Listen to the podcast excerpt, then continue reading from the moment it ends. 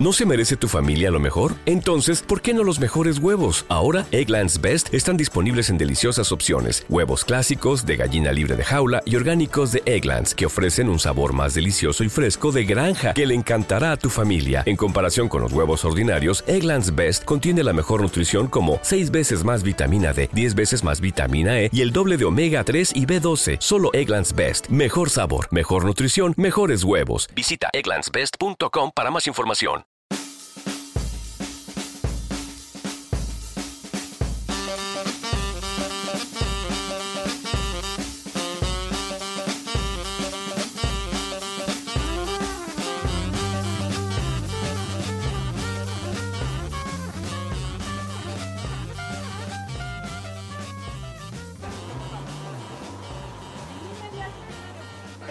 Mira, mi regoso. Mira, aquí estoy. Aquí estoy. ¿Quién te quiere? ¿Quién te muere por ti? Quiero que sepas que jamás te olvidaré. Eres mi amor, la doncella a quien yo quiero. Eres el chico de la calle. Yo prefiero estar aquí. Quiero sepas que no debrayes. Y no te he olvidado. Eres mi amor, mi doncella. Donde quiera que estés, quiero que sepas que siempre pienso en ella. Tú eres lo, ma- lo que más quiero. Tú eres, la, tú eres la mujer que tanto amo. Tú eres aquella mujer a quien siempre he soñado. No puedo decir que a otra persona yo amo porque tú eres la mujer a quien yo en realidad yo quiero. Tú eres aquella mujer a quien prefiero. Tú eres la mujer a quien yo amo. Hola, muy buenas noches, días, tardes o lo que tengan en casa. ¿no? Esto es Fotomenudencias desde la Payola Radio para todo el mundo. Estamos aquí con nuestra amiga Sandra y lo que acabamos de escuchar es un audio que viene en uno de sus videos y ahorita platicamos con ella, ¿no? Mi querido Arturo, ¿cómo estás? Bien, Mau, no sé por qué es lo de la noche, sí, me lo encontré muy divertido. Por eso, noche, día, Es que que yo estoy viendo hacia la ventana. Ahí te parece que fue demasiado. Sí, creo que fue demasiado. Si a eso le sumas aquí que nuestra invitada dice que hay un vacío de sonido este lunes, que es un vacío de sonido de domingo, resulta maravilloso. No, yo no sé ni dónde estoy, ni, ni dónde vivo. ¿Quién soy? ¿A ¿Qué estamos voy? fumando? Estamos No, pues, desgraciadamente aquí. nada, ¿no? Pero bueno, está bien. Pero bueno, creo que ustedes sí antes de llegar, porque uno dice noche y la otra está completamente desconcertada con el día. Este lunes, aquí en la Ciudad de México, nadie trabajó. Entonces se Ah, hizo bueno, extensión de domingo, ¿no? ¿Cómo que entre comillas? No hay nada el día de hoy. Claro que sí, la señora de la fruta sí trabajó. Ah, bueno, la señora de la fruta trabaja. La señora de la fruta no descansa nunca. Eso también habría que Sí, tomarlo sí. en cuenta. No, de hecho tuvimos problemas para encontrar dónde desayunar, ¿no? Es correcto. Porque no había, se estaba cerrado y los que estaban abiertos estaban Llenos de turistas. llenos de turistas. De domingo. De El turistas de domingo, sí, de aquí de la Roma. Tenemos un problema aquí en la Roma, ¿no? Que ya se nos llenó de turistas. Pues es el epicentro hipster, Sí, ¿no? Y por sí. ende un imán bastante atractivo para los extranjeros, entonces... Pues sí, se nos llenó de turistas. Ya es desagradable, ¿no? Y más Pues ahora con la era Trump. Ya empecé a ver feo a los pinches gringos, güey. Sí, eso, eso dices. Es muy Sí. Pero. ¿qué tal si es menonita? Y tú ya discriminando. No, no, no, es- claramente se ve que son gringos y hablan como gringos, ¿no? Tampoco soy tan malo para distinguir quiénes son. Pero eh, qué feo que me siento de esa forma, ¿no? Que desagradable. No, no sé si es feo. Yo, a mí no me hables de esas cosas. Puedo terminar aquí todo. Situación mal. Este, Muy bien, bueno, pero presentemos a nuestra, a nuestra invitada del día de hoy. Hoy nos acompaña Sandra Monroy, que viene a contarnos de un proyecto que está realizando. Y ahorita nos hablará de él, que se llama Los Visibles Invisibles. Así es. se llama el proyecto. Y junto con ella, aparte de que nos va a platicar de todo eh, su proyecto, eh, queremos eh, hablar acerca de proyectos de largo aliento, ¿no? Claro. Y creo que tú eres un gran ejemplo de esto, ¿no? Me vas a hacer llorar, Mau. de cómo de cómo realizar un proyecto de largo aliento ¿no? Eh, sí, es muy Este, importante. es, es muy complicado no es enchilame una gorda y eh, Bueno, fue... yo les diría que es uno de los trabajos más importantes del fotógrafo no Sí, así es. Eh, eh, decidir y dedicarse a un proyecto Admirable mucho tiempo el trabajo de- el trabajo que estás haciendo, cuando menos de entrada en esos dos sentidos. Gracias. ¿no? El, el- el- el de hacer un trabajo de largo aliento es muy complicado. Aquí lo vemos todo el tiempo. todo el tiempo sí así Ajá, es y este y, y nos gustaría sí en algún momento que, que comentaras esto, la, la complicación, pero lo que vale la pena del esfuerzo, porque tenemos alumnos, personas que tienen proyectos muy buenos en mente, pero que no se han animado a llevarlos Claro. a cabo. ¿no? Entonces, Sí, que, que es el gran problema, ¿no? O sea, eh, y sería la primera pregunta que te lanzara. Bueno, bienvenida, Sandra. Bienvenida Gracias, aquí ya a- estoy lista con la manopla este y el bat. Ah. o con el, el balón de pucho, bien, ya pasando Bueno, primero déjenme contarles, queridos amigos, que el hecho de que Sandra esté aquí, eh, por supuesto ya, ya habíamos visto su proyecto, ya habíamos pensado en invitarla en algún momento, pero eh, la que me, el que me insistió grandemente en que vinieras el día de hoy fue uno de nuestros escuchas, Rafa, nuestro querido Rafa, ¿no? Rafa. que, que lo, lo viste en la semana y entonces es. este prontamente me llamó y me dijo, Mau, tienes que invitar a Sandra porque su proyecto es muy importante. Eso me dijo. ¿no? Entonces, Rafa, servido, aquí está te hizo un este, muy buen Sandra. retrato, Rafa, además. Ay, sí, me encantó. Aparte la, la magia de su camarita, que es automáticamente la, ca- la, la fotografía física, fue así de, ¡Ah! Rafa, Rafa, puedes Rafa es un- es con un esa gran- cámara, Rafa. Rafa es un gran, gran eh, coleccionador de cámaras fotográficas. ¿no? Esa es un gran, es gran increíble. coleccionista. Eh, la última vez que vino por acá nos regaló una Pentax eh, Guau. de, de rollito. lentes maravillosos. de rollito este 110, ¿no? Que uh, hay que conseguirlo, pero este Rafa es un gran coleccionista de es cámaras. que es un mago con esa cámara instantánea. Y de la que tú hablas es una cámara de esas instantáneas ¡Qué de las de las Fuji X, ¿no? De la nueva serie de Fuji. Tener ¿no? materialmente la foto es un Es acto padre, de ¿no? magia. Sí, claro, o sea, así es, ¿no? es Que hemos increíble. perdido, ¿no? Sí, por supuesto. que hemos perdido. Bueno, ahora nuestros diplomados que estamos dando por acá, estamos tratando de El rescatar, comercial. Rescatar esas cosas. Siempre es el Por comercial. supuesto. Siempre es el comercial, Sandra. El comercial del diplomado 360 grados. Muchas gracias por ese comercial. Bueno, Sandra es aquí con nosotros. Así Muy es. contentos estamos de que esté aquí con No nosotros. soy un holograma. ¿Ah? Y bueno, pues empezaremos por ahí, ¿no? Claro ok. Tomo ¿Qué aire. se necesita? Largo aliento. ¿no? ¿Qué se necesita para decidir hacer un proyecto como el que estás realizando? Los visibles e invisibles, un proyecto de largo aliento, es decir, te vas a tardar mucho tiempo en hacerlo. Ya llevas varios meses haciéndolo, ahorita, ahorita nos platicarás cuánto. Y este y pues eh, en realidad es un proyecto en el cual no recibes ninguna retribución No. de entrada, ¿no? Bueno, más que la, este, la de la vida misma. Claro, ¿no? que, es la más importante, ¿no? Claro, muchísimo que es la más importante. Pero, eh, ¿cómo decides eso? Ay, ok, déjame tomar el largo aliento. Aunque dicen que los suspiros son cuando ya no te queda de otra, entonces acabas diciendo, está bien, ¿no? Ok. Pues empieza hace dos años, textualmente tuve un quiebre, no es romanticismo, es de la columna, o sea, se me tronó uno de los discos entre la lumbar 4 y 5 y entonces, bueno, fue todo un drama porque se generó una hernia y bueno, les voy a hacer como más larga esa parte de la historia. Tuve una rehabilitación de no salir de mi casa durante cuatro meses. Entonces, yo ya me estaba volviendo loca. Entonces ahí empecé, por un lado, a descubrir la capacidad manual que tenía haciendo muñequitos de fieltro. Evidentemente, después de los muñequitos estaba que me quería arrancar el pelo. Y entonces me puse a ver todas las mañanas un programa que sale en el Canal 11 que se llama Diálogos en Confianza y justo ese día que lo prendo eh, estaban estos chicos en el programa. Era una cuestión así como los niños de la calle, ¿quién son? Un tema de estos que le ponen socialmente. Entonces me acuerdo eh, que me llamó muchísimo la atención. Dentro del panel estaba un psicólogo que tiene bastantes doctorados. Uno de ellos es de toxicología, el doctor Arturo Ortiz, que resulta que era conocido de mi mamá de hace uh, muchos, muchos años, cuando mi mamá era hippie y fumaba mota. Bueno, no es cierto, jefa, porque si no me va a decir, no. Bueno, solamente era hippie. Entonces, eh, en ese momento algo me llamó la atención. Era como su mundo, que era tan extraño al mío, pero estábamos en el mismo momento. Era curioso cómo una persona que vive en la calle puede tener esa idea de estar conectado, por ejemplo, a través de Facebook.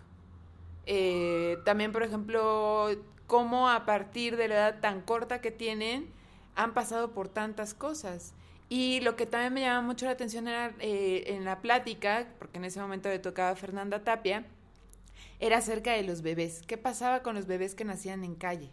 Entonces, le- le- cuando empiezan a narrar que a veces llegaban del DIF, entre comillas, ¿no? O a veces en nombre de, y de pronto, pues simplemente se los quitaban así como así, no había forma como decir, oye, vengo a reclamar porque resulta que esta población, 8 de 10 personas no tienen acta de nacimiento, por ende no existes para el Estado. Ahí empezamos con la primera cuestión invisible, ¿no? Entonces eso me llamó muchísimo la atención. eh, seguramente en aquel momento más cosas me resonaron de esas cosas que no acaban como de, de, de verse, ¿no? O de sentirse algo en el inconsciente golpeó y pasó. Me recuperé, pude salir, estuve muy bien, pero algo en mí todavía estaba con esta sensación como de, yo quiero golpes, ¿no? Yo quiero madrazos.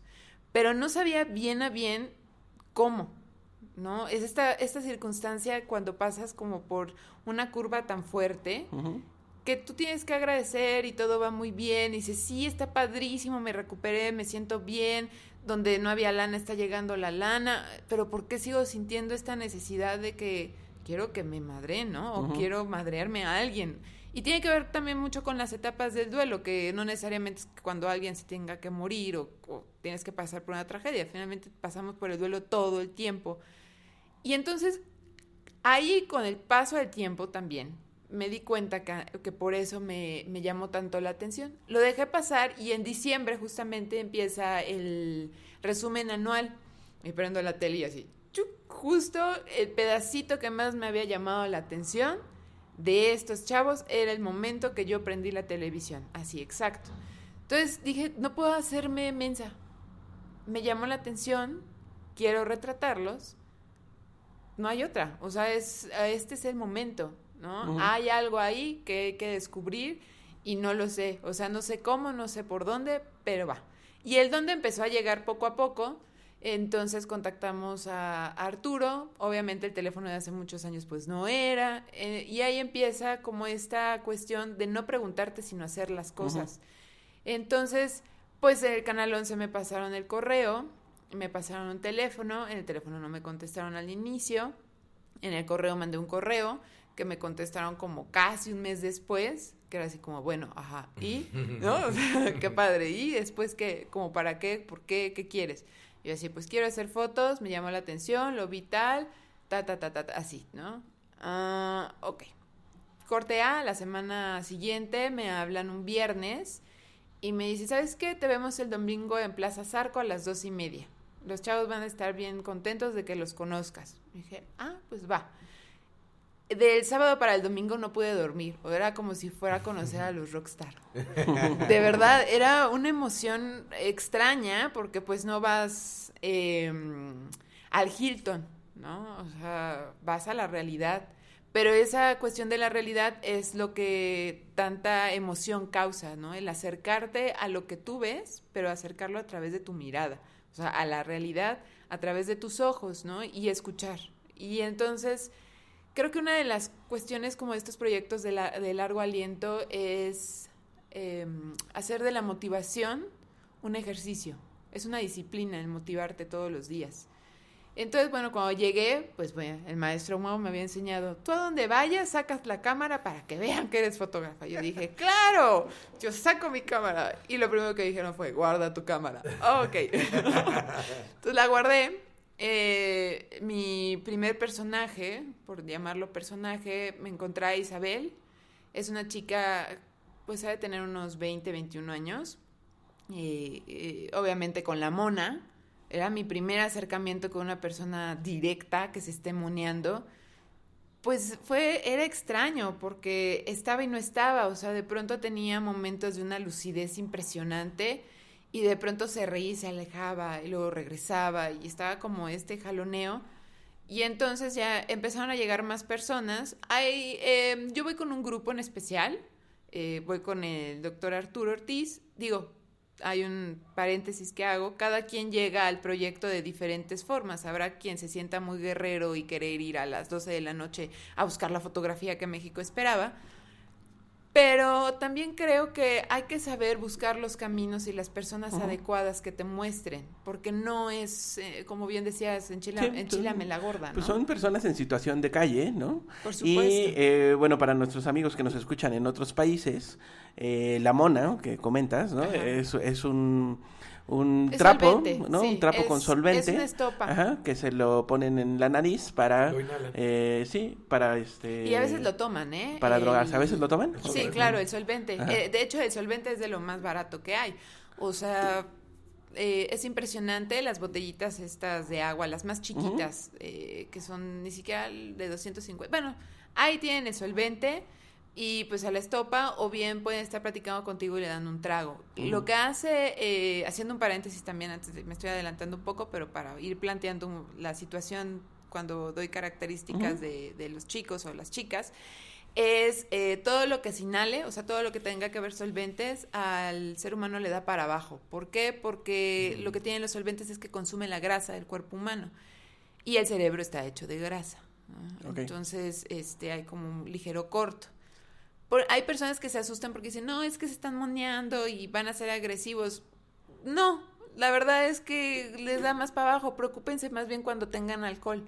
Eso da para arriba y entonces todas esas heridas que traen internas pueden explotar y ahí sí son peligrosos. Tampoco se preocupen por la moya, o sea, por la marihuana. Entonces, más bien preocúpense por el alcohol, por la cocaína, por todo lo que tenga que ver con una cuestión de, de excitación, ¿no? Y bueno, regresando con Isabel, pues me, una de las cosas que me impresionó fue su sensibilidad. Son, la calle lo que hace es que te vuelve hipersensible. O sea, tu miedo va a ser lo que te va a hacer sobrevivir en situaciones extremas. Me acuerdo en aquel momento fueron otro grupito X, ¿no? A, a regalar ropa. Hay de todos, ¿no? O sea, hay unos que creen que nada más por llegar con la gente de la calle y tocarlo se van a curar. Hay una diversidad. Hay una diversidad de gente. Sí, sí, entiendo. Este, pero bueno, cada quien sus creencias. Y me acuerdo que en aquel momento uno de los chicos que iba con este grupo me cuestionó. Así, ¿tú qué? ¿Por qué? ¿Para qué? ¿Y las fotos que vas a hacer con ellas? Y yo así de, a ver, calma, ¿no? O sea, en primer lugar, tú no me invitaste.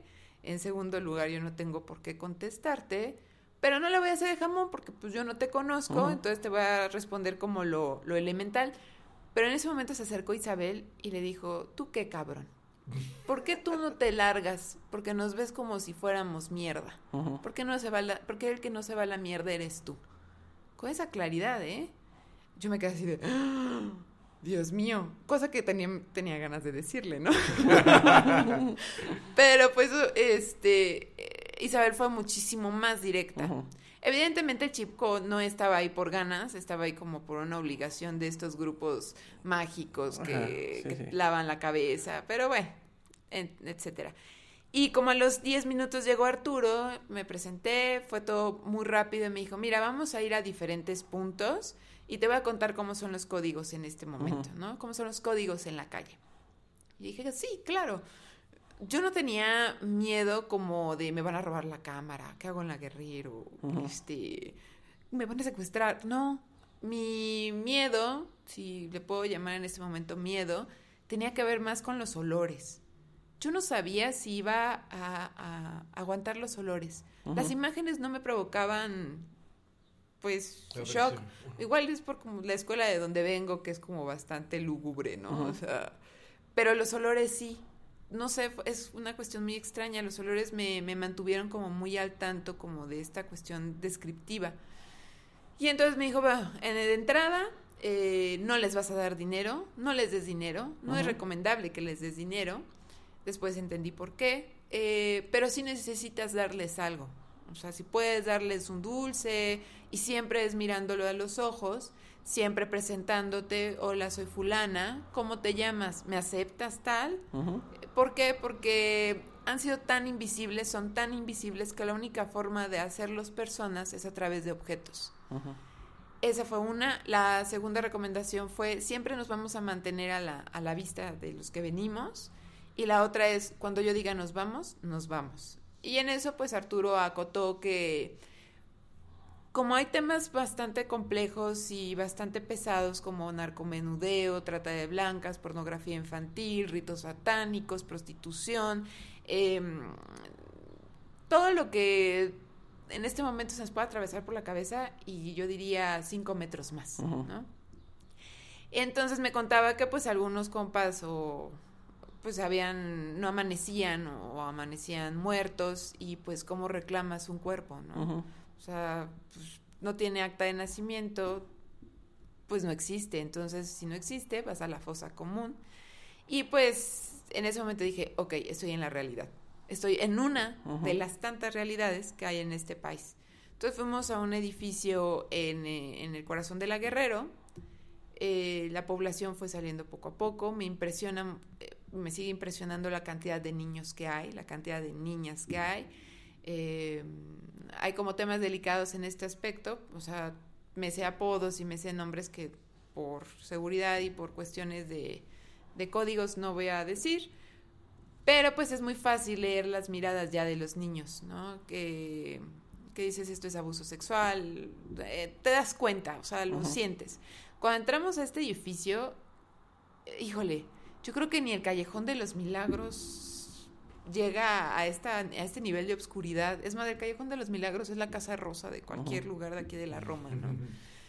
Y lo primero que sentí fueron unas gotas que caían, ¿no? Y cuando me asomé, bueno, volteé hacia arriba, habían como cinco o seis niveles de tendederos, eh, en completa oscuridad, eh, humedad, los cables pelones, ¿no? De la luz, como pequeñas covachas, un olor como agridulce, entre miados, entre basura orgánica, entre de todo, ¿no? Entre miseria humana, esa es la palabra. Entonces, pues ya empezaron a salir poco a poco las personas. Me compraron, me acuerdo en ese momento compraron Arturo y Gaby, que es otra este, de las señoras que va, que es trabajadora social, leche y galletas. Entonces, una de las cosas que me llamó mucho la atención fue, no nosotros no vamos a servir. Pon la leche y las galletas en ese lugar, que ellos se sirvan. Están tan acostumbrados a que todo el mundo o que la mayoría de la gente siempre les esté dando por cantidades que puedes servir y comer lo que tú quieras. Estuvimos ahí un rato, eh, fuimos a otros lugares, hay una diagonal entre Centro Cultural Martí y donde está Plaza Zarco, y ahí estaban tres chicos, dos de ellos son gays, bueno, uno transexual, uno gay y el otro, pues no sé, a bien, a bien, ¿no? Este, ¿qué, qué rol jugaba. Y ahí vino otro punto que me llamó mucho la atención, que fue, hay una amplia comunidad de homosexuales en la calle que si vamos a, enumerar cuáles serían como los más dañados, por decirlo así, eh, o los más agredidos, pues podemos poner que en primer lugar son los homosexuales. Hay una cuestión de, de racismo y de intolerancia impresionante. Después las mujeres. Las mujeres en calle viven cosas que no podríamos ni siquiera imaginar. ¿no? Y ahí, bueno, entra como en el terreno neurológico, porque también tiene una capacidad de esta famosa palabra, ¿no? Que ahora está muy de moda, que es la resiliencia, ¿no? Que es como poderte incorporar al mundo a pesar de. Y bueno, y los hombres, que tampoco la tienen muy fácil, pero pues si lo ponemos como en esta escala, la tienen cabrona más los homosexuales y las mujeres.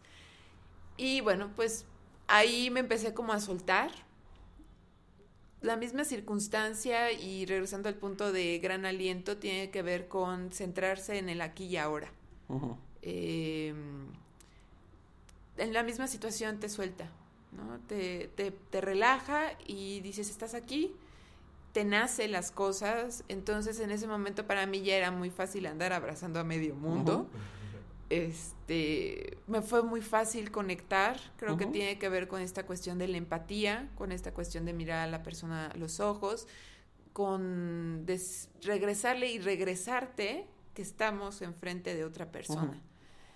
Y de ahí pues apareció Chucho, que es este uno de los chavos de las playeras, eh, llegó y fue así de, no, yo les ayudo con las bolsas pues sí te impactas, ¿no? Porque, o sea, te han dicho todo el tiempo que hay características físicas que dices, cuidado, este te va a robar porque mira, tiene tatuado hasta los párpados, cosa que sí tiene tatuado hasta los párpados.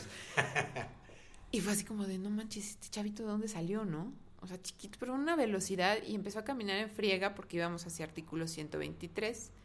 Y artículo 123, pues bueno, llegamos a otro nivel de calle, si en la Guerrero había un edificio en donde parte de la población podía dormir, en artículo 123 era la calle al aire libre, ¿no? Que lo mismo podías encontrar, lo mismo puedes encontrar caca de perro como caca humana. Eh, las condiciones son adversas y entras en un túnel de pues en donde, por un lado, si lo queremos pensar como una utopía mágica, decir, ah, estos chicos algunos podrán salir, y esperemos que sí, pero se necesitan muchos huevos y muchos ovarios. Pero también conforme va pasando el tiempo uno aprende a también acompañar a los de muerte, a los que ya no van a salir, a los que ya no quieren salir o a los que no pueden salir. Entonces lo único que a uno le queda es estar a un lado y decir, al menos estos cinco minutos, platicaremos de otra cosa que no sea tu, tu situación de calle o tu situación de miseria. Ese fue el primer día. Para mí fue muy impactante porque mm, ese primer día vi un bebé muy limpio, con su cobijita y sus pañales, pero en medio de la basura. ¿no? Y otra de las cosas que me llamó mucho la atención fue que había una perra y la perra colocó los cachorritos arriba, ¿no? Alrededor para darle calor. Mientras llegaban las, eh, las otras personas que traían ropa, que también digo, un paréntesis, si van a llevar ropa, por lo menos dénsela de frente y que no sea ropa de oficina ni tacones, ¿no? por favor, que nos sirva el sentido común, un poquito. Entonces, em, me acuerdo que, que sí le tomé una foto, me acuerdo que no me pude acercar más por la perra. O sea, la perra fue la primera que se puso como en guardia. La segunda foto que hice ese día ya directamente con la cámara fue con un chico que se llama Andrés, eh, homosexual. Y, y, le dije, oye, ¿te puedo tomar una foto? Y fue así, sí. Pues tú dime dónde quieres. No, pues que quiere el Metro Juárez. No, pues que sí. Y ya me posó. Y me dijo, oye, ¿esas fotos qué onda? O sea, ¿me las vas a dar o qué? Y dije, claro, por supuesto que te las voy a dar, ¿no? O sea, eh, cuando vuelva a venir el próximo domingo, te las voy a entregar. Y así fue como se empezó a hacer el contacto con ellos. El siguiente domingo, bueno. Eh, si me permites, déjame hacer una pausa. Sí. Porque eh, precisamente pues, somos fotomenudencias y estamos hablando de fotos, ¿no? Es, es, es, claro, es claro que tú ya tienes un contacto. Eh, no solamente fotográfico, sino humano con estos personajes. Sí. Y ahorita me gustaría que nos platicaras un poco qué tan importante es eso, ¿no? qué tan importante para estos proyectos de largo aliento o para cualquier proyecto es eh, acercarte y tener ese contacto con estos personajes, ¿no? Pero eh, aparte me gustaría saber eh, qué tanto te costó hacer foto. O sea, ya nos dijiste que en un principio te dijeron guarda la cámara, ¿no? En este tipo de circunstancias. ¿En qué momento empiezas a hacer foto y cómo decides eh, empezar a hacer foto? ¿Qué, ¿Qué es lo que te lleva ya a dejar esa parte em, humana, ¿no? Y pensar en que tienes que hacer una foto. ¿Y cómo logras tú, a través de tu experiencia anterior y tu educación, fotográfica, ¿no? Eh, olvidarte precisamente de la foto y hacer foto conectado al, al, foto, al, personaje, ¿no? Eh, es un... Eh, me, me, parece un tanto como, por ejemplo, las monografías, cuando te dicen aparato digestivo, aparato respiratorio, ay, ya le di en la madre al micrófono, aparato respiratorio, sistema cardiovascular, ¿sabes? Como nos dividen el cuerpo como si fuéramos 10, 20, 15 monografías distintas para poder entenderlo, pero seguimos siendo una sola. Y eso es parte como la cuestión de la fotografía. Yo sabía de entrada que lo que yo quería eran sus imágenes. O sea, yo quería, yo los quería ver a ellos en mi cámara. ¿Cómo? Pues eso fue como el descubrimiento. El, a través de esa primera circunstancia, ¿no? Ese primer día. ¿En qué momento? Eh, creo que uno debe ser muy responsable cuando tiene la cámara en la mano y cuando tienes a este tipo de personas. Eh, tiene que ver mucho con el respeto, eh, con preguntar, ¿no? Es una población muy abusada en todos los aspectos. Entonces, en el momento que tú pides, ¿te puedo tomar una foto? Pues si te, en ese momento te dicen sí, no, no lo piensas, eh, actúas, ¿no? Lo sientes.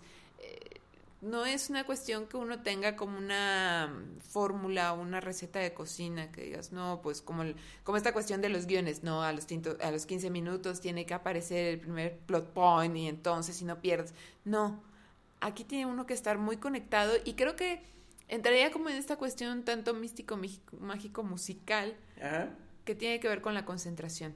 ¿No? Con el conectarte, con el sentir que es el momento. Eso no, no hay un foquito en tu cabeza que digas, ¡tin! ¡Ay, es rojo! ¿No? Hay que sacar la cámara. No, tiene que ver con una cuestión de, de sensación, ¿no? De agudizar esta cuestión de decir, este es el momento. Esta es la persona a la que le puedo pedir la foto. Es él. No hay otra, o sea, no hay más, no hay como más opciones, no hay a ver si puedo, no hay, es ahorita. ¿Qué pasó eh, con respecto a la pregunta que tú me haces y a lo que pasó como en, digamos, en el capítulo 2?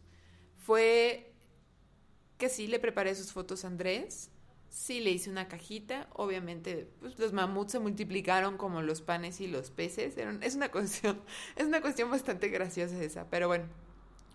Y me acuerdo que me dijeron, es que la, la población de calle es ambulante, ¿no? O sea, igual los encuentras, igual y no, igual y ya están en la cárcel, igual están en el psiquiátrico, igual ya los atropellaron, que son las constantes. Me acuerdo que el siguiente domingo no lo encontré a Andrés, pero sí pude platicar con Jesús y empezamos a conversar a partir de los tatuajes. Una plática como cualquier otra, como de, oye, hace calor, ¿no? Es un lunes, ah, hace frío.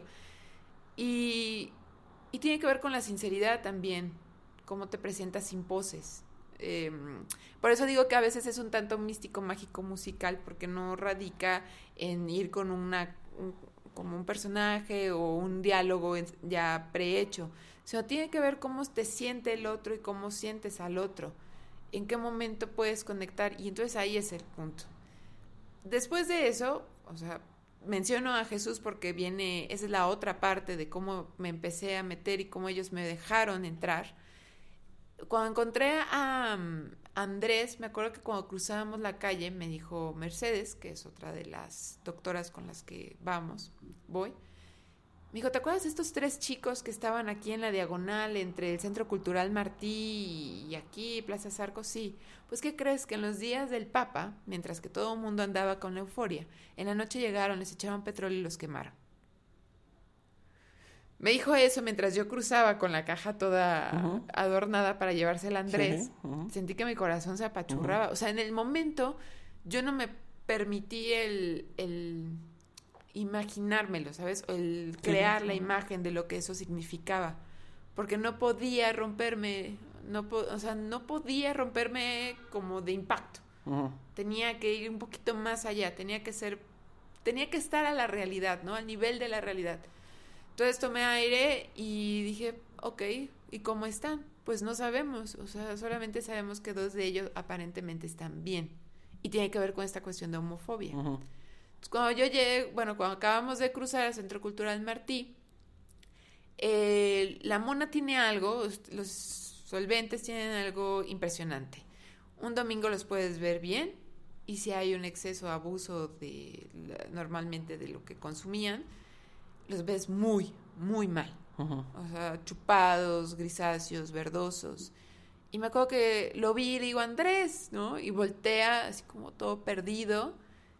Y digo, traigo tus fotos. ¡Pum! Se le abrieron los ojos. Y en ese momento le entregué su caja. Andrés se junta mucho con Jocelyn. Jocelyn tiene parte del rostro quemado. Tiene senos. Y tiene una gorrita que siempre usa, ¿no? De la sudadera. ¿Qué pasó? Que en el momento que Andrés abre su caja con las fotos, pues se las fue a presumir a todos los puesteros del Centro Cultural Martí, ¿no? Y le dice un puestero, ¿ves, cabrón? ¿Cómo sí puedes estar bien? Mira qué bien te ves en las fotos. Y Andrés le cambió la cara. Fue, fue una cuestión impresionante. Obviamente tengo ahí como una que otra fotito con el celular de ese momento. Y entonces Jocelyn dijo, ah, yo también quiero. Y en eso llegaron más personas porque ese día íbamos a ir al Museo de Arte Popular. Y entonces, pues Jocelyn me tenía, ahí tenía fuera del Centro Cultural Martí posándome, ¿no? Y así muy Lady Gaga, y, así estoy bien, y así estoy bien. Y entonces llegó Rosalía, que también quería una foto con, su bebé, entonces llegó Francisco, llegó Fernando, llegó eh, David, llegó, este, llega, empezaron a llegar. Y ellos empezaron a pedir, y yo empecé a tomar. Entonces, pues se fue dando la situación. Menciono a, Jesús, porque Jesús en la plática le digo, oye, ¿te puedo tomar una fotografía de tu tatuaje de la Virgen de Guadalupe? Ah, no, sí, claro.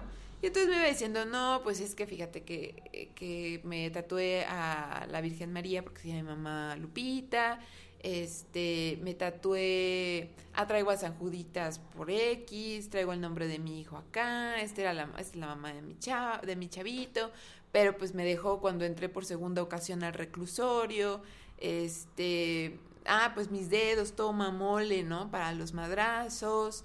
Y entonces íbamos como platicando poco a poco a través de sus tatuajes y me iba, pues me iba dejando retratarlo. Y le digo, oye, ¿y qué otro tatuaje tienes?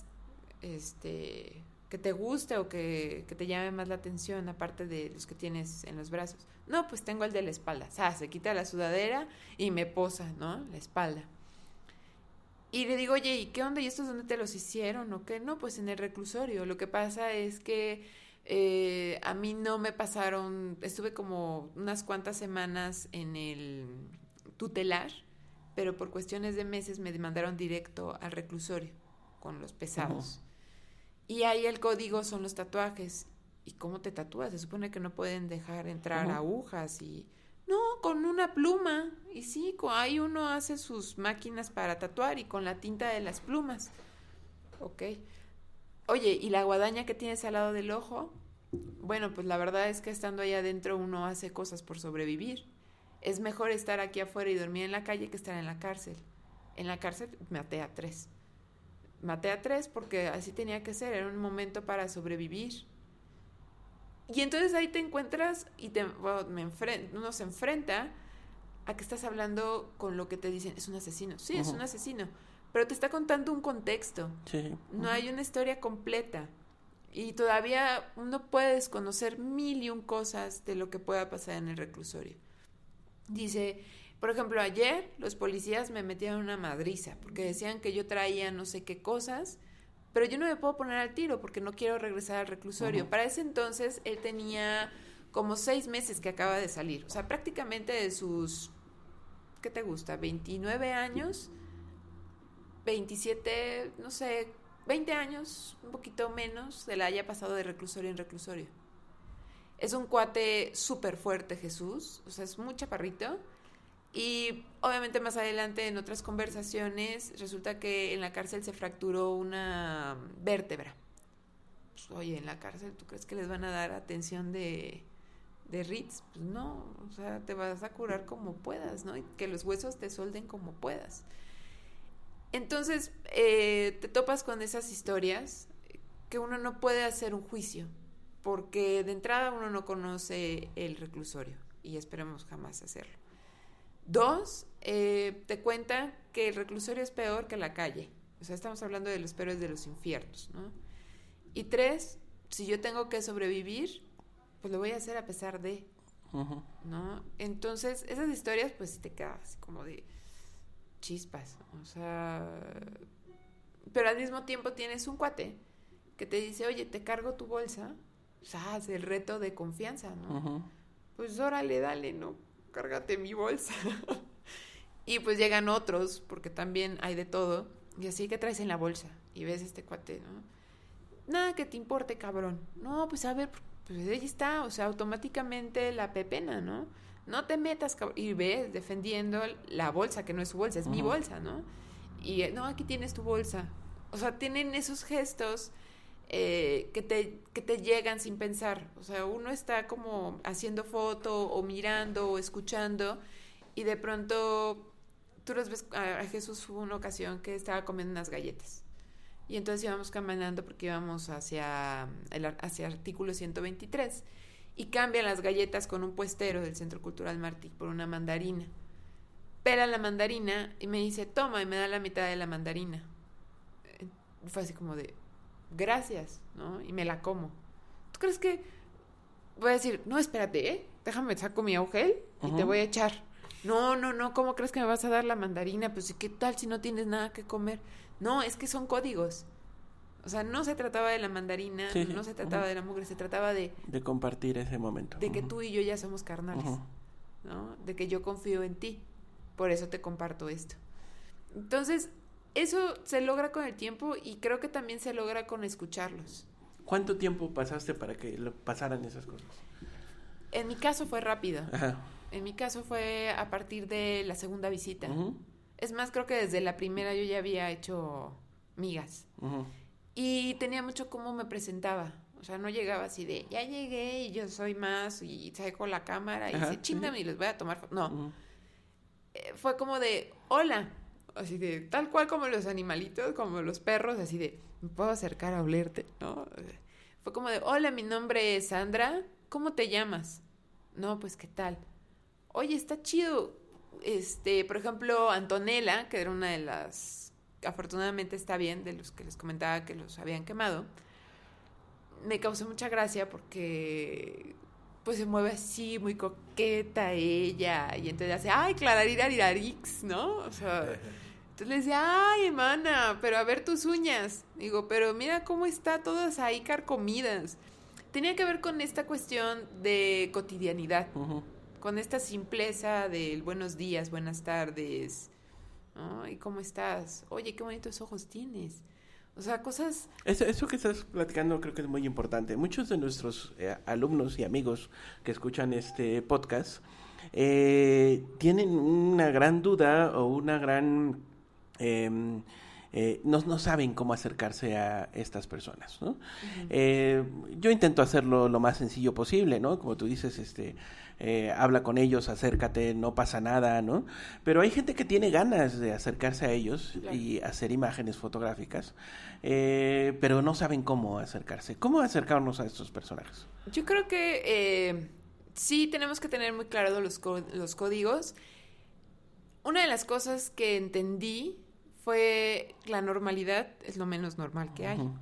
Y, y hay muchos mecanismos como para dividirlo. En primer lugar, estos chicos, eh, por poner una categoría, no son malos o no son peligrosos como tal.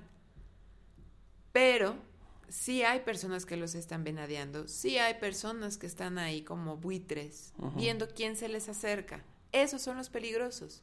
Los peligrosos son las personas que pueden ser como nosotros, los que estamos ahorita platicando. Los que aparentemente están limpios, los que aparentemente traen zapatos, los que se ven bien alimentados, los que no viven en la calle. Eso es donde hay que tener cuidado. Estos chicos están siendo mirados desde otra calle. Entonces hay que ser como muy precavidos, eh, ir despacio.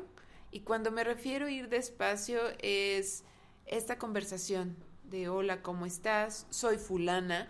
Y eh, también funciona mucho en los pueblos. O sea, las personas en los pueblos se quedan así como, ¿y tú qué, no? Entonces cuando dices, me llamo tal, y empezamos a nombrarnos, aunque sea con el apodo, entonces ya, ya no somos desconocidos.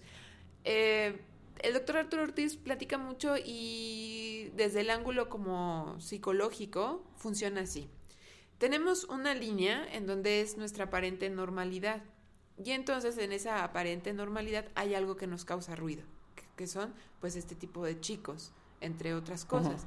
Entonces nuestra cabeza no puede acabar de, de integrarlo porque justo tenemos miedo, entonces ¿qué hacemos? Los ignoramos, los volvemos invisibles porque hay que cruzar el camino, hay que cruzar esa línea.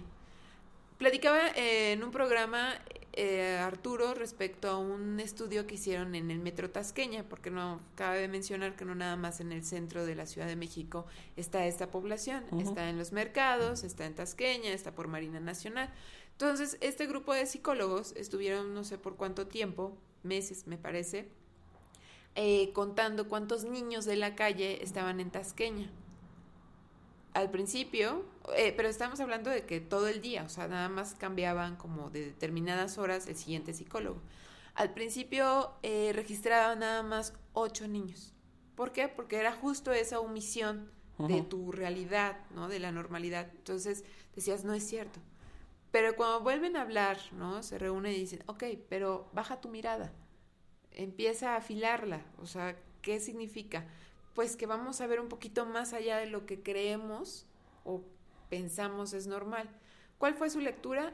Que 800 niños en todo el día pululaban por todo el centro de Tasqueña, ¿no? Estamos hablando del terminal del sur, el mercadito que hay, el metro. ¿Eso qué significa? Que tu ojo tiene que hacerlo parte de tu realidad para que empezamos a verlos. Y eso tiene que ver con enfrentar ese miedo el miedo entendido de que no te van a hacer o que no te van a atacar nada o no te van a atacar como persona. Nos han dicho que hay que tener mucho miedo del que está enfrente, ¿no? que esta ciudad es muy peligrosa. Pero el de enfrente piensa lo mismo que tú, que tú también eres muy Sí, sí. peligroso y entonces nos mantenemos aislados unos del otro. ¿Qué descubrimos? Que en cuanto cruzamos el- la línea de la comunicación, somos muy, muy pocos peligrosos. ¿no? Está bien. Pablo Corral dice que más importante que la fotografía es la vida. Es claro que tú ya lo descubriste, ¿no? Sí. Y es claro que tú ya lo estás viviendo, ¿no?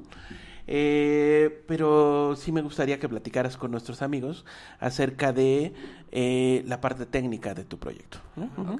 Este, eh, es- esta parte que tenemos que considerar para que funcione el proyecto, ¿no? Porque de nada vale estar ahí, y qué bueno que estás ahí con estos chicos, pero eh, tus fotografías son muy buenas fotografías, ¿no?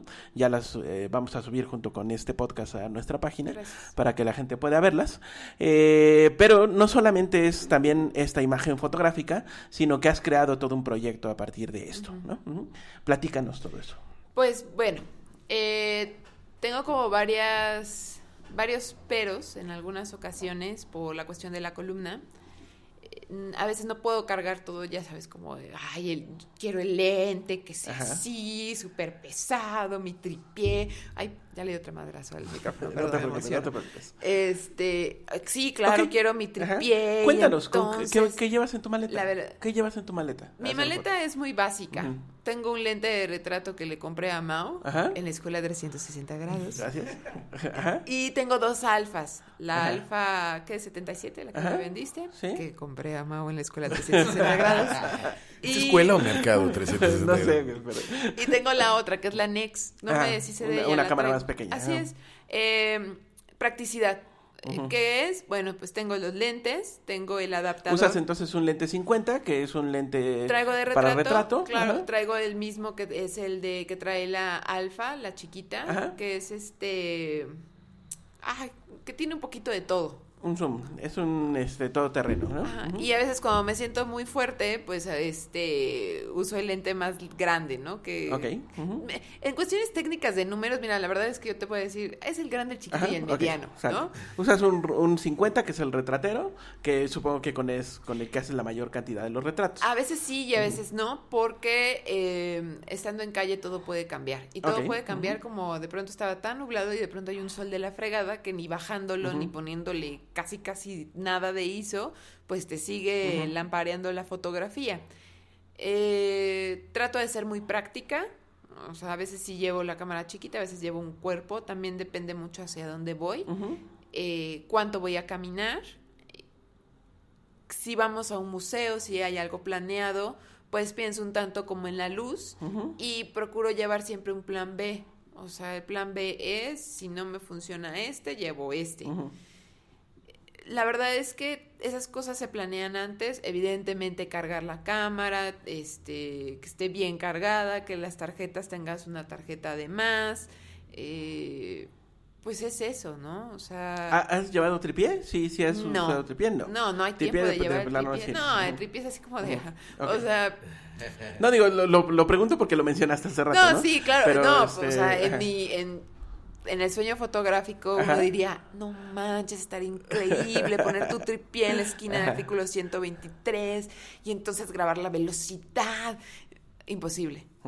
Es imposible. Sí, sí. Porque todo puede cambiar. ¿Sabes? O sea, aunque más o menos esté vislumbrado qué va a pasar un domingo, puede cambiar automáticamente. Por ejemplo, hubo un día en que a mí se me hizo tarde, se me fue el santo al cielo y llegué en chinga. Entonces fue ya no estamos en Hidalgo, estamos en Juárez. Ahora le va, yo camino artículo 123. Llegó al artículo 123 y una ambulancia. ¿Qué pasó? Bueno, pues resulta que Vicente, que tiene 45 años, que es el más grande, que digamos que es como el que ha pasado o el que representa más las generaciones que han pasado por esa calle, está a dos de, estirar la pata porque ya tenían semanas que no comía bien, porque vomitaba, ta, ta, ta, ta.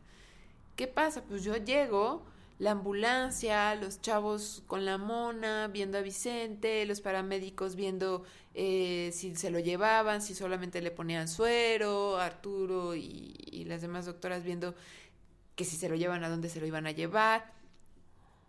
Tienes, mm, técnicamente hablando, la mitad sombra, completa oscuridad, y la mitad un sol de mediodía así súper fuerte. ¿Y qué haces? Tomas foto, tomas video, tomas foto, tomas video. no hay tiempo para un tripié. Es como de toma foto, chuc, chuc, chuc, chuc, ¿no? Y te presentas en chinga con los paramédicos para que no se saquen de onda. Saludas a los chavos para que tampoco se saquen de onda. Y mientras estás saludando vas tomando foto. Y mientras estás viendo vas, ah, friega, calculas y calibras para el video. Entonces, pues te tienes que volver así. O sea, ¿quieres la foto? ¿Quieres el video? Aprende a trabajar en chinga. ¿no? Eh, y la otra es que igual y la foto y la- el video pueden ser increíbles, pero en ese momento es más importante escuchar al que te está hablando. Mm, No me gusta la palabra sacrificio porque la verdad no lo ha sido, pero si lo vemos desde un aspecto visual y desde un aspecto fotográfico, pues sí, se me han ido imágenes que digo, ¡ay, esta era la foto! Había un cuate que traía unos audífonos como el que nosotros traemos y el cablecito pues obviamente estaba todo desmembrado, ¿no? Y entonces el artículo 123 dice, aquí estamos desde el artículo 123 transmitiendo en vivo. Sí, sí, sí, sí, vivo, vivo, vivo, vivo, ¿no?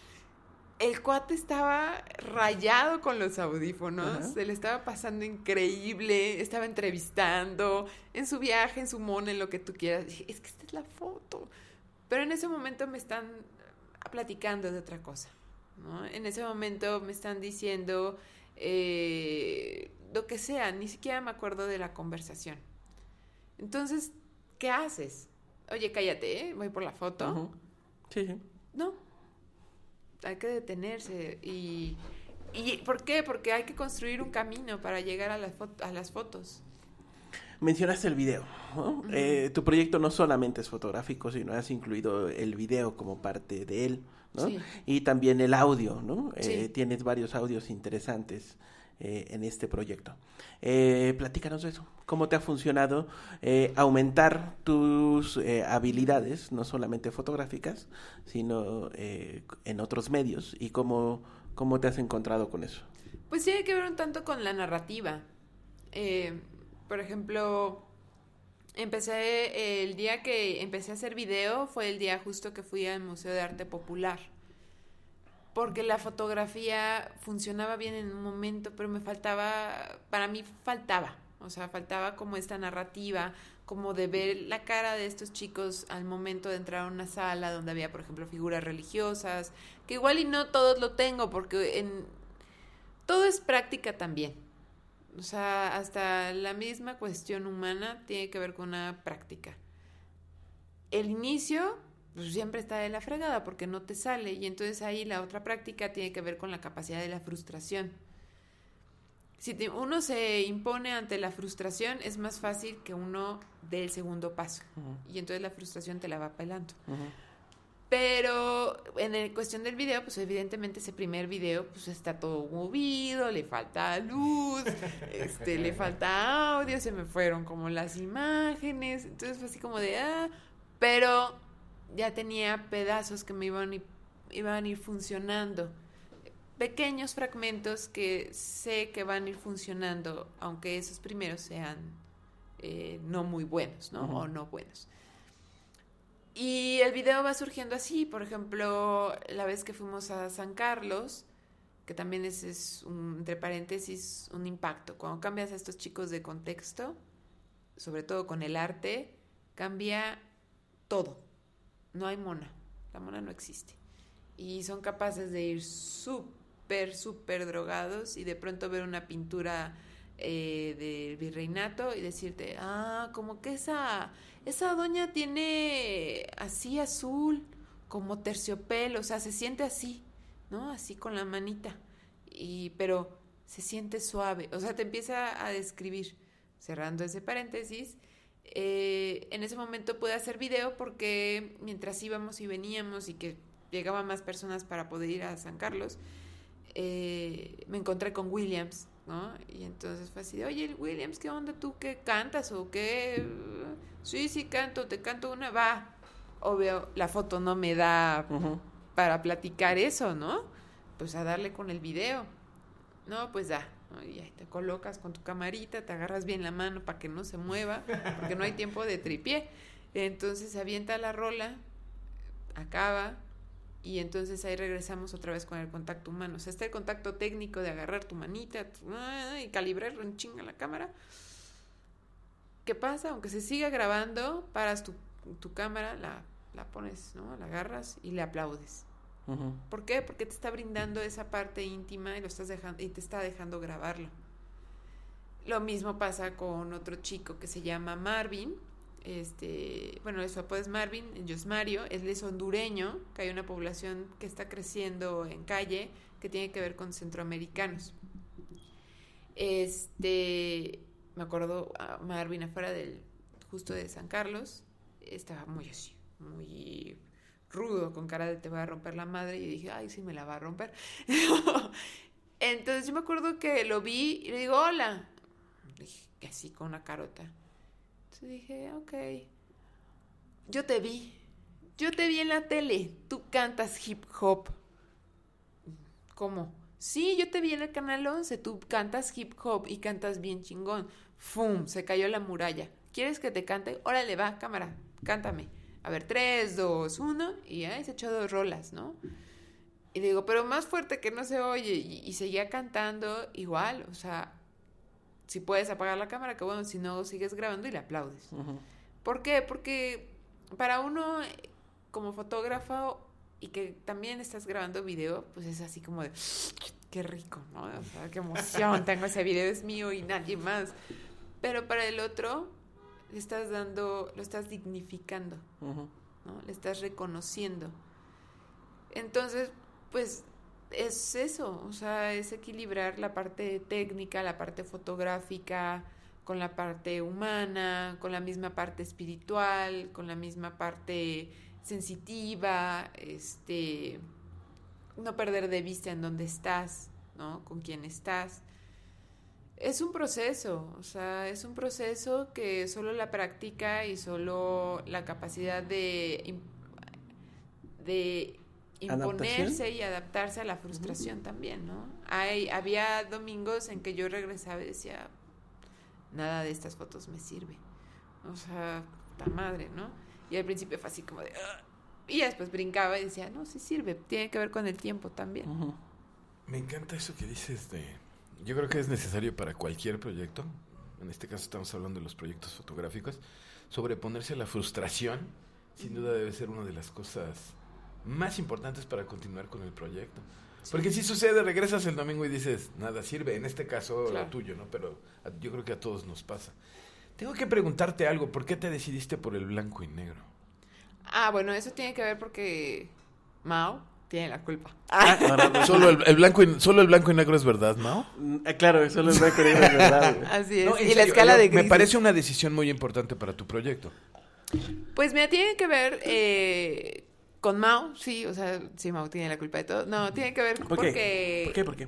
En el segundo taller que tomé, yo llegué con Mao, o sea, va a ser como justo hablando de la frustración, porque yo dije, ah, ya me compré mi camarita, la alfa, es que fácil es tomar fotos, mira qué bonito se ve todas las fotos, ¿no? Pero pues a mí nadie me había dicho que tenía una cuestión de números, que había todo un show para imprimir, que todas las cuestiones técnicas que son importantes, porque si no lo demás no sale. Entonces yo llegué con Mau súper frustrada porque me había pagado así es que una sesión de fotos para una niña que es actriz y entonces quedé traumadísima porque a la hora de imprimir las fotos, según quedaron súper bien. Y se veían muy bonitas en la cámara. Oh, chingosísimas en la cámara se veían. Y en el iPhoto, ¿no? Yo soñaba en el iPhoto. ¿Qué pasó? Pues que a la hora de imprimir, pues le volaba la cabeza, le volaba los pies, le entregué las fotos hacia la mamá, la mamá me, me recordó hacia mi abuela, mi bisabuela. Entonces yo dije, ay, es más, me duró un trauma de unos meses porque yo veía el cartel de la película y lloraba, era así de, ay, no quiero ver a esa niña, ¿no? Llego con Mao y dice, mira, no estás tan guay, ¿no? O sea, lo que te faltó fue cuestiones técnicas, esto y esto y esto. Pasó. Y en el segundo taller que tomo con Mao, eh, dice, todo lo que aprendiste, olvídalo. Dijo, ay, la madre. Oye, yo que tanto sufrí. Tanto que estudié para que me salgas con esta...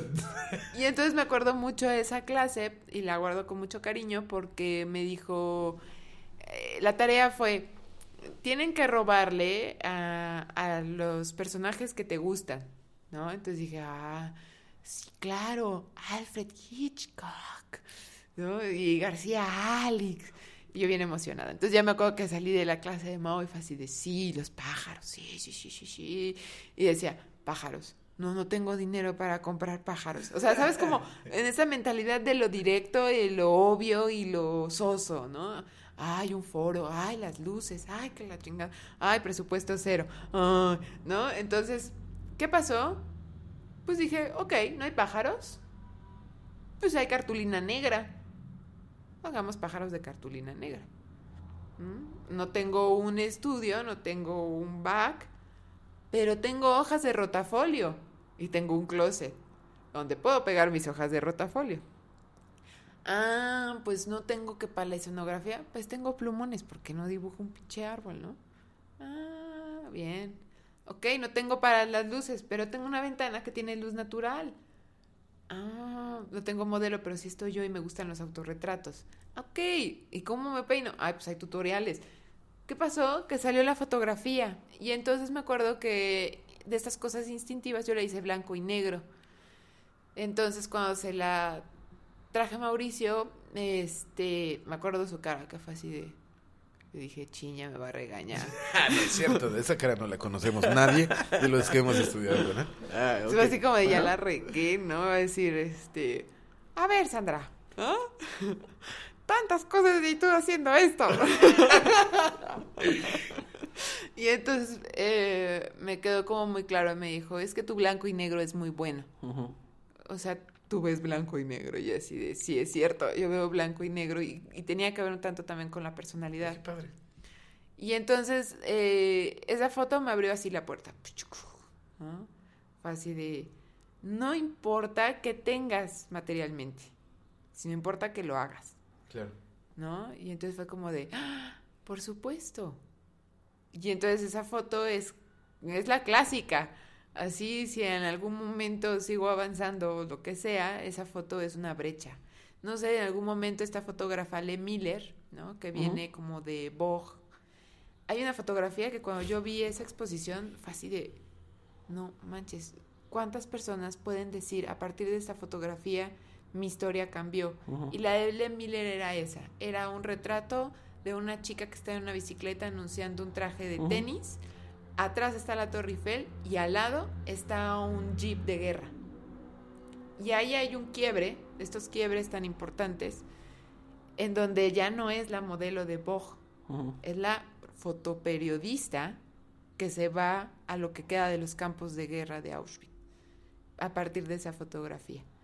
Para mí, digo, no me comparo con Len Miller, no podré jamás hacerlo Todavía, por- todavía, porque todavía. son, estamos hablando de palabras mayores, pero para mí esa fotografía de los pájaros fue eso, fue, no hay nos, o sea, hay limitaciones mentales.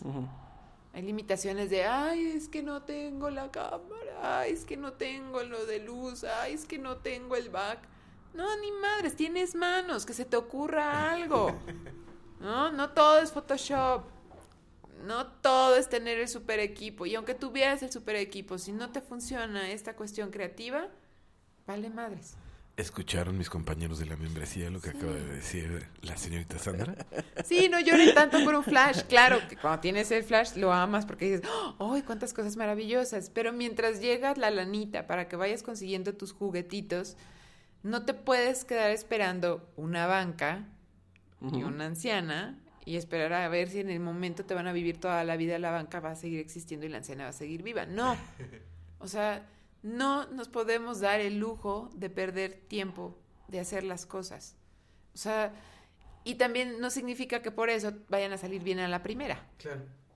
Pero Se chambea más. Sí, por supuesto. sale, De, ¿no? de ahí lo de superar la frustración. Justamente. Claro, y todas esas prácticas, eh, cuando uno ve hacia atrás, funcionan para el presente, ¿no? O sea, por ejemplo, una de las cosas que yo decía, bueno, es que es muy obvio, ¿no? Cuando Arturo le explicaba a otros chicos que van, es que velos a la cara, tal. Y decía, ay, bueno, pues es que eso ya es evidente.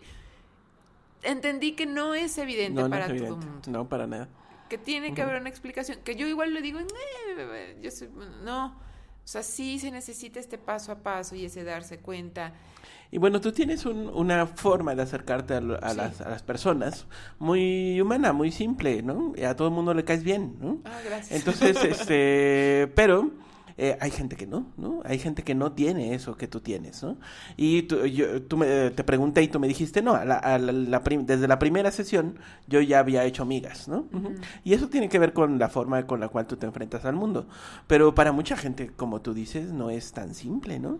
Y les cuesta mucho trabajo conectarse con cualquiera, ¿no? Pero eh, todos, absolutamente todos, tenemos la capacidad de hacerlo. Las vías, así como uno llega a con- al contacto de tal para que se pueda retratar tal, para que uno, una persona llegue, por ejemplo, con estos chicos de la calle, hay mil y un caminos. Puede ser desde que te avientes la salerosa de decir, agarro mi cámara y me meto, hasta una historia de unos compadres, punto y aparte, que escuché que dije, qué estúpido eres. No, pues llevamos unos pomos y también le entramos a la mona, para que vean que somos bien carnales. No mames, no se trata de eso, se trata de conectar desde la vida, no desde la destrucción. Claro. Cada quien. Este, hay mil y un formas.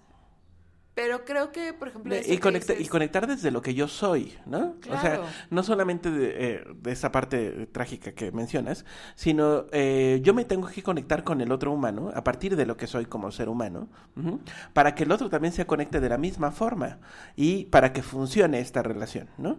Sí. Y ya después vendrán las fotos y funcionarán o no, pero la forma en la cual nos conectamos tiene más que ver con lo que yo soy como ser humano que eh, con lo que pretendo ser, ¿no? Frente a ellos. Claro. ¿no? Aparte, o sea, como iniciamos la conversación, son personas que han desarrollado una capacidad de percibir y de casi casi de leerte la mente. Sí, sí, ajá. Porque todo el tiempo estamos transpirando lo que somos. Claro, No hay forma de negarnos, Sí, ¿no? Y no hay forma de, de ocultar. Y tal vez no conectes desde el principio. Tal vez no conectes a la segunda, tal vez no conectes a la tercera, pero esas tres te van a dar la pauta para saber, ok, no soy bueno dialogando o no soy bueno con los dulces, decirle, toma dulces y creen que les estoy dando droga, ¿no? Pero ¿qué tal si eres bueno dibujando? No hablas mucho, pero oye, te hice un retrato, toma. Es que yo creo que una de las cosas que me ha venido en la cabeza desde el momento en que yo ya no soy Godines, porque así lo decidí, Ajá. y que el dinero ha sido como talones de Aquiles, ¿no? En Esta es otra cosa que quiero que platiquemos. Este es ante la adversidad creatividad.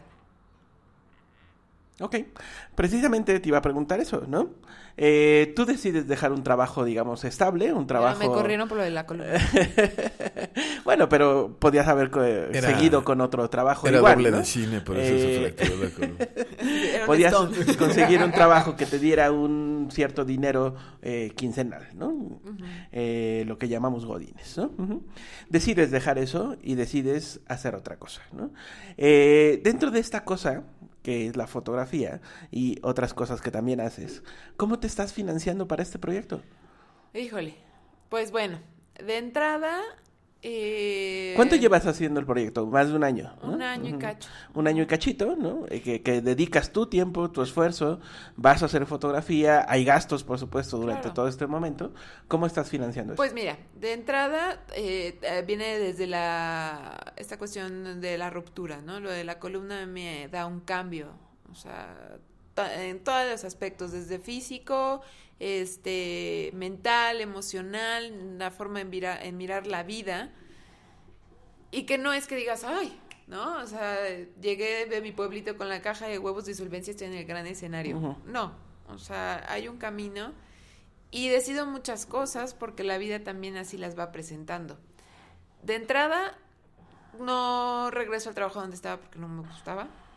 Eh, decido que por cuestiones de salud lo mío no es estar encerrada, viviendo sentada tantas horas y haciendo lo que no me gusta.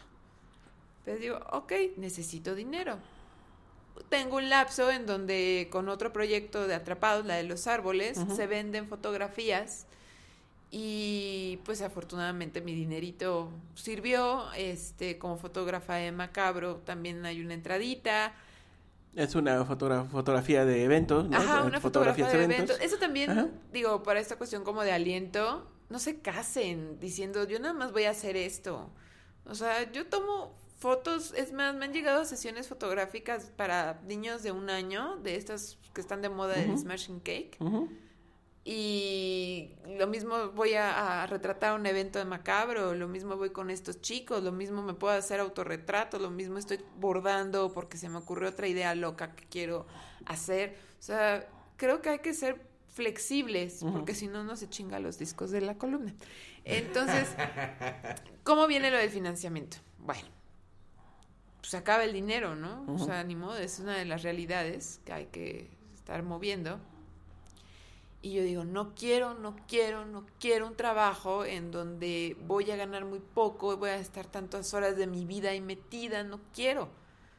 No quiero y en este momento tengo chance de no querer, ¿por qué? Porque no tengo, no tengo la obligación de mantener a alguien, eh, no estoy pagando renta como tal, sí tengo que apoyar en mi casa, por supuesto, pero no estoy en una situación en donde diga, es que si no encuentro un trabajo, pues no, ¿cómo le doy de comer a, a, niño? Ajá, y me van a correr la renta y no, afortunadamente eh, tengo una familia, o sea, hablo de mi mamá y mis perras, que, que están ahí y que dicen, bueno, pues te presto, ¿no? Las perras también. También las perras. Dicen, bueno, pues te presto mi cojín. eh, entonces, bueno, obvio no me puedo quedar así, obvio no podía quedarme así. Y entonces dije, ok, mientras está en mi rehabilitación puedo hacer cosas con las manos. Y en ese momento me viene en la cabeza, sí, ¿por qué no pones una tienda y pones y vendes las cosas que sabes hacer? Ok, fue así de, sí, que se llame Qué bonito es vivir, pero que tenga una calaca, ¿no? Que sea así como, como mi rollo. Y entonces ahí me doy chance de hacer muñecos para mi fortuna siempre el principito ha sido como el que me saca de el güey de la barranca con la lana. Entonces digo, ah, principitos y se venden los principitos. Ah, que el zorro y se venden los zorros. Y en los momentos como más dramáticos, por decir así de puta madre, solo en mi cartera tengo aplausos, no tengo ni un solo billete, ¿no?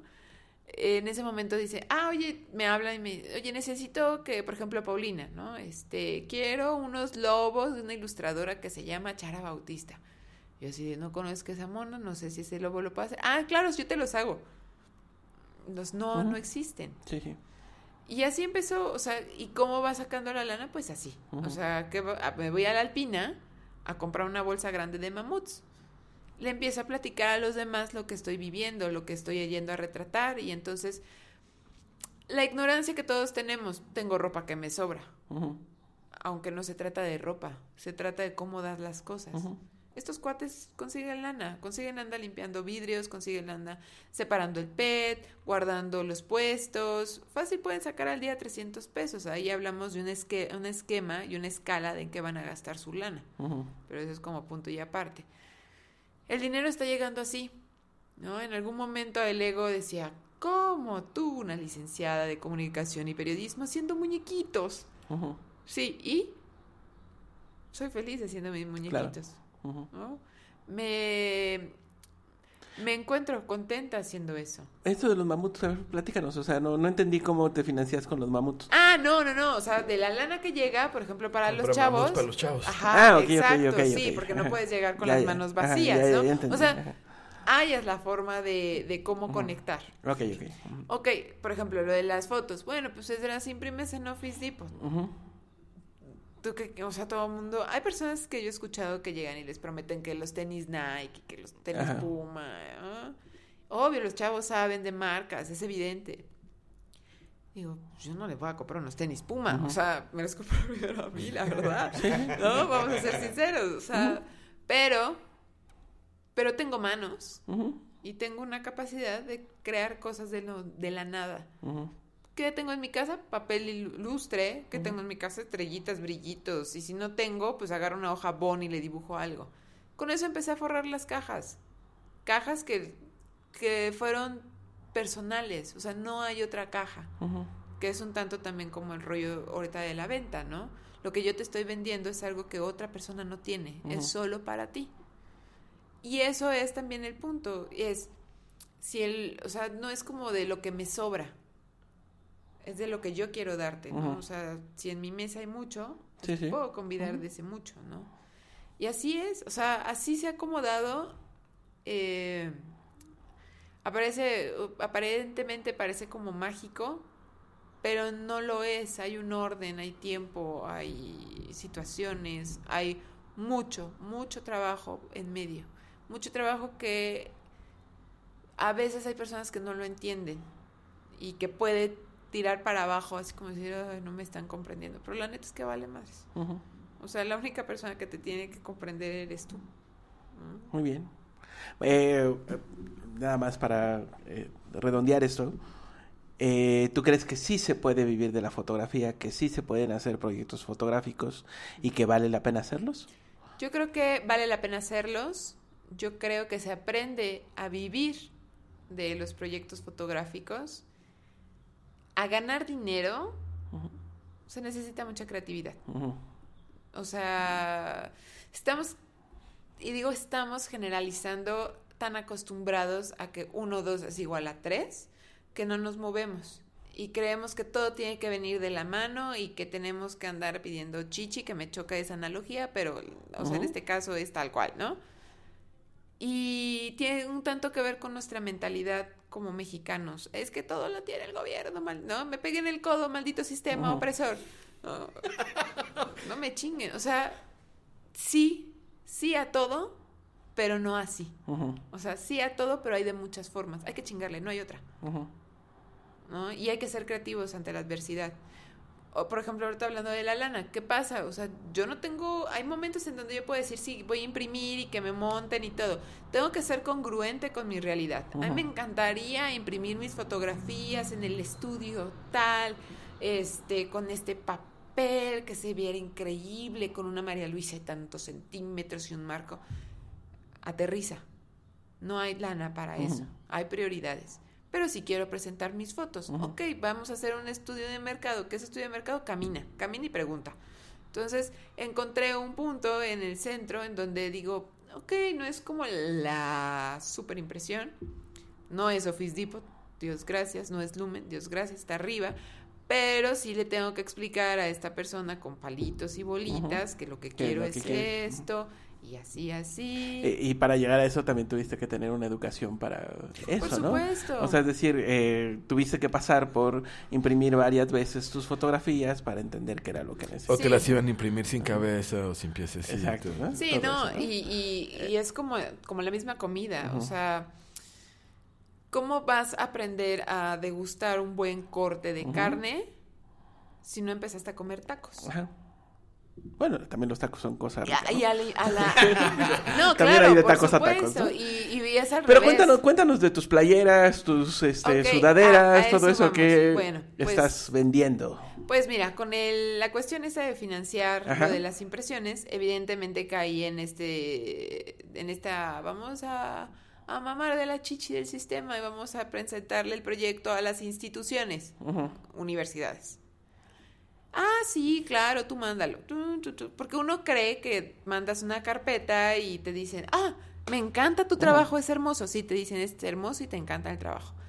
Y uno cree que van a decir, claro, ¿cuánto necesitas? No, pues necesito tanto. Ah, toma el dinero y gástatelo todo. No te preocupes, no me des ningún recibo. No existe, eso es mentira, nunca va a pasar. Reaccionen y despierten. Te van a decir qué bonito, te estarán dando a tole por el dedo, ¿no? Los más sinceros te dirán a los dos días, ¿sabes qué? La neta es que no hay varón ni Ujú. de baño de la universidad, ¿no? Entonces fue como de, ok, yo ya imprimí una parte montada y todo, pero necesito varo para otro. ¿Qué está pasando en este momento en mi vida? Ok, estoy aprendi aprendí, estoy aprendiendo serigrafía. Ah, serigrafía, ok. No tengo Illustrator. Pues a la vieja escuela, a mano dibujas. Ah, los chicos, claro. Playeras de los chicos, pero no, pero son fotografías y entonces hay que también tener cuidado con la identidad, aunque ellos hayan autorizado lo de las fotografías. Ah, pero encontré un botoncito por acá que me hacen como estas famosas manchas. Ok. Pues la señora Yoko Ono me hizo un gran favor porque una de mis fotografías, que es la que está en las playeras y las sudaderas, es de un póster de Yoko Ono que decía. Sueña, con la imagen de Jesús. Entonces dije, ok, hice mi molde, hice la serigrafía y a partir de la venta de playeras y sudaderas, playeras 150, sudaderas 350, este, está saliendo la lana, oh, en primer lugar para pagar el material, evidentemente, que se está vendiendo, y en segundo lugar para empezar a imprimir.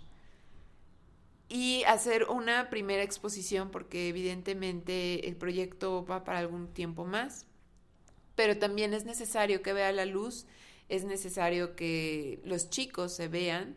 ¿Y por qué sudaderas y playeras? Porque no estamos tan alejados de cómo se manejan los chavos de la calle a cómo nos manejamos todos nosotros. Hemos aprendido que si no hay algo material, entonces no creemos. Si no lo vemos físicamente, entonces no creemos. Y como a veces hasta regalar un peso interrogan el por qué y qué, dónde va a dejar el peso, pues mira, tu peso está en esta playera. Aparte de que te llevas una super playera bonita, con diseño único y la fregada, estás aportando para que estos chavos sean visibles en esta primera parte del proyecto. Tu proyecto entonces es hacerlos visibles a través de la fotografía. Claro, eh, recordemos también en los primeros puntos que abordamos que 8 de 10 no tienen acta de nacimiento, o sea, son invisibles para el Estado. Por ende, tiene que ver con un tema de merecimiento. No nada más merecen no una cuestión de derechos humanos, ¿no? Merecen vivir, merecen saber que merecen estar vivos. Y al mismo tiempo ese merecimiento también nosotros lo entendemos. Todos tenemos el derecho y merecemos estar vivos. Y estar vivos es mirarnos, independientemente si el otro nos mira o no, es mirarnos a nosotros mismos. ¿no? Y por eso también es que estén en las playeras y en las sudaderas. Muy bien. Excelente, ¿no? Muchas gracias. ¿Dónde pueden comprar esas playeras? Pues se pueden comunicar directamente conmigo a través de Facebook. Ajá. Este, mi Facebook es, San- es la Monroy M Monroy o bien ¿Cómo, por la cómo? A ver, página. otra vez. En Facebook es la Monroy M Monroy o bien en la página que es Sandra Monroy Mandujano Foto. Por esas dos vías o también está el Instagram que igual es la Monroy Mandujano Foto. Ajá. Sí, sí, sí, va a punto com. aparecer. Es una página Sí, web. no, es no, es de Facebook. Ah, es todo es, Facebook. a través de Ajá. Facebook. Sandra Monroy Mandujano. Sí, sí, sí, todo es Foto. a través de Facebook. Ok, todo a través de Facebook, entonces te buscamos como Sandra Monroy Mandujano y ahí tengo otra. La Monroy M. Monroy es todo junto. Ajá. Sí, sí, sí. Todo Sí, todo, pegado. todo, todo, no es la todo, Monroy todo. espacio M. No, la Monroy, M. M. Monroy. Sí, de hecho lo, lo van a reconocer porque pues este en mi foto traigo la sudadera. De sudaderas solo ya quedan pocas, tengo creo que tres y lo demás va a ser playeras. Entonces, esto es por una cuestión gracias al señor Trump que subió todos los precios. Entonces las sudaderas pues ya están agotadas, ¿no? Entonces quedan las playeras, la, el pedido es directamente conmigo, la entrega es directamente conmigo, acordamos fecha y hora y siempre hay un metro cercano. Ok, Entonces perfecto. está en corto. Muy bien. Sale. Señor. Nada, este, muy bien. Ojalá que esto sirva para motivar a... Ten- Es que conocemos gente que tiene proyectos muy buenos, que, que los menciona y dices, oye, qué buen proyecto, pero que se Pero quedan sí, atorados ahí, claro. que no dan el paso. Es muy interesante escucharte, porque es verdad, eh, es que esto cuesta. La cuestión es que vale la pena. Claro, todo cuesta. Además te veo hablar y me, me- me siento agra- algo agradable Ay, en el interior. No, Vamos es a cierto. llorar Sí, sí, todos. Sí, sí, sí, Mau ya está llorando, se acaba de limpiar un ojo. Ya saquen el pomo. Pero es que te ves convencida. Y eso es lo primero que uno necesita para hacer un proyecto. Sí. Me encanta esta filosofía que tienes en donde uno puede dejar de necesitar cosas, que, que es la realidad, ¿eh? no necesitamos tanto. Está... Pero que, eh, por último, ¿qué le dirías a nuestros escuchas que quieren hacer un proyecto? El consejo del tío Gamboy. Exacto, el consejo del tío Gamboy. Hay una mm, eh, una frase de que se me olvidó el nombre de este maestro que hizo esta que decía sus sus guiones eran para teatro, para película. Ay, se me fue su nombre. Bueno, pero tiene una frase que me encanta que dice, "No le pienses, chingale." No le pienses chinga. Ajá, es este Ese sería el consejo que tú le darías a nuestros amigos. Sí, y convénzanse. O sea, hay... En el libro que Mao recomendó, Comercial de 360 grados, en el... Bueno, si recomiendo un libro, seguramente no va a ser comercial para 360, Sí. 360 sino para la editorial. Pero, lo bueno, pueden No, no, comprar no, en no, no. 360 grados. Pero lo pueden encontrar en la escuela 360 grados. ¿Qué en, libro? El, en el segundo taller que da Mao, Ah, este cuál. recomienda el de roba como un artista. Ok. Yo creo, ah, digo, si lo quieren comprar, cómprenlo, si no, pues bájenlo del PDF, si no, pídanselo a Mao, pero se lo regresan. Cómprenlo si no se porque les- el autor necesita recibir dinero. Sí. Cómprenlo. Y La versión electrónica no es nada cara, perdón. Pues bueno, el chiste es llegar al, al punto y llegar a la información. No sean, eh, de entrada no sean huevones, esa es la, o sea, de verdad. Hay tenemos un mundo, tanto en la computadora como afuera, que todo el tiempo está dando y otorgando y otorgando, solo es una cuestión que estemos abiertos a recibir. Dos, en este libro viene una que dice, miente hasta que te lo creas. Yo he mentido tanto que yo ya me la creí que soy fotógrafa y que soy artista. Bien, perfecto. Eso no lo dudes. Tú eres una excelente fotógrafa y Gracias. excelente artista, ¿no? Muchas Los gracias. artistas se comprometen y tú estás ahí. José Emilio Pacheco. Ah, no, no es cierto, no es José Emilio Pacheco. no es José Emilio No, no es José Bueno, Emilio. Pacheco. Pero Es que tengo la imagen de no pienses, chingale. Pien- ¿Eh? Sí. Hugo, Osvaldo, eh, Trip, eh, no piensen, chingale. también sabes que tiene que ver un tanto con el ego. Tiene que ver con el ego. Hay que derribar nuestro ego. Están, es que en esta cuestión, por ejemplo, de los chicos, estamos, nos han dicho tantas cosas, nos hemos creado tantas cosas, nos han dicho que Tantas barreras. ¿no? tantas barreras que la vida es naces, creces, te reproduces, te vuelves puto y te mueres, ¿no? y es así, y se acabó la vida y te mueres y ya, bye. No, o sea, hay en ese camino hay muchas curvas, muchas que valen la pena que valen la pena tomar, o sea, y tiene que ver con quitarnos el miedo a cómo nos va a calificar el otro, no ser tan duros con nosotros mismos. Nuestro pequeño Hitler todo el tiempo nos está diciendo, no es suficiente, chas, es una porquería, chas, mira, el del otro, el del lado lo hace mejor que tú, este, ay, por Dios, ¿cómo vas a poner esto? No seas ridículo, ah, ah". y entonces vamos a por la vida así, llenándonos de tantos fantasmas que ni siquiera son nuestros. Mm, Tiene que ver más con el ego. sí. Y cuando dices, ¿sabes qué?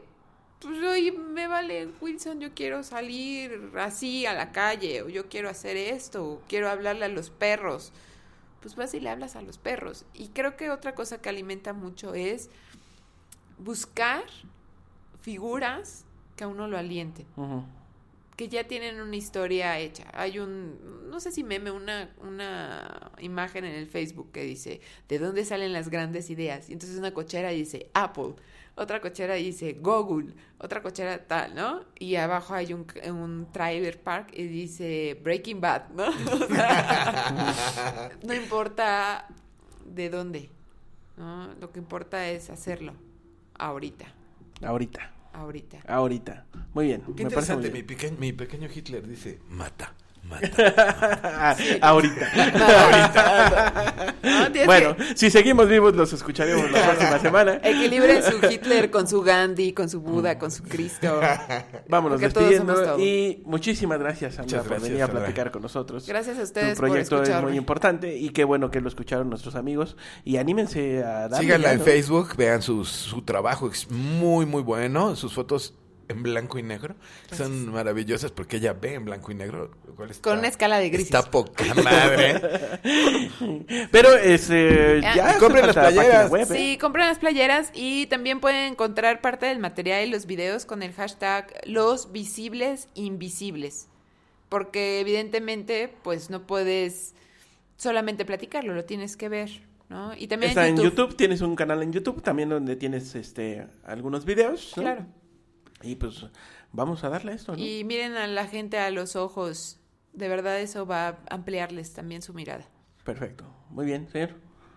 Mámalo. Es todo. lo que Esto. Ay, mantra. Hoy amanecí muy mamalo. ok. tengo. Esté bien. Bueno, pues, próxima. muchísimas gracias, queridos amigos, por escucharnos. Adiós. Gracias a Sandy por estar aquí. Gracias Señor Arturo, gracias. Nos vemos. Y nos vemos por hoy. Solo por hoy. Adiós.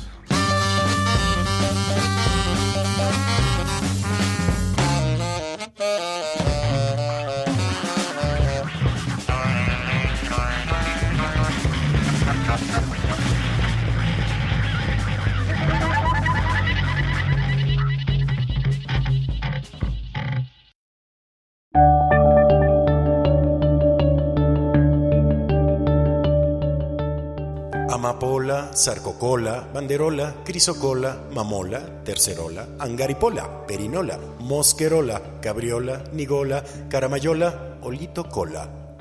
Todo cabe en La Payola, lapayolaradio.com.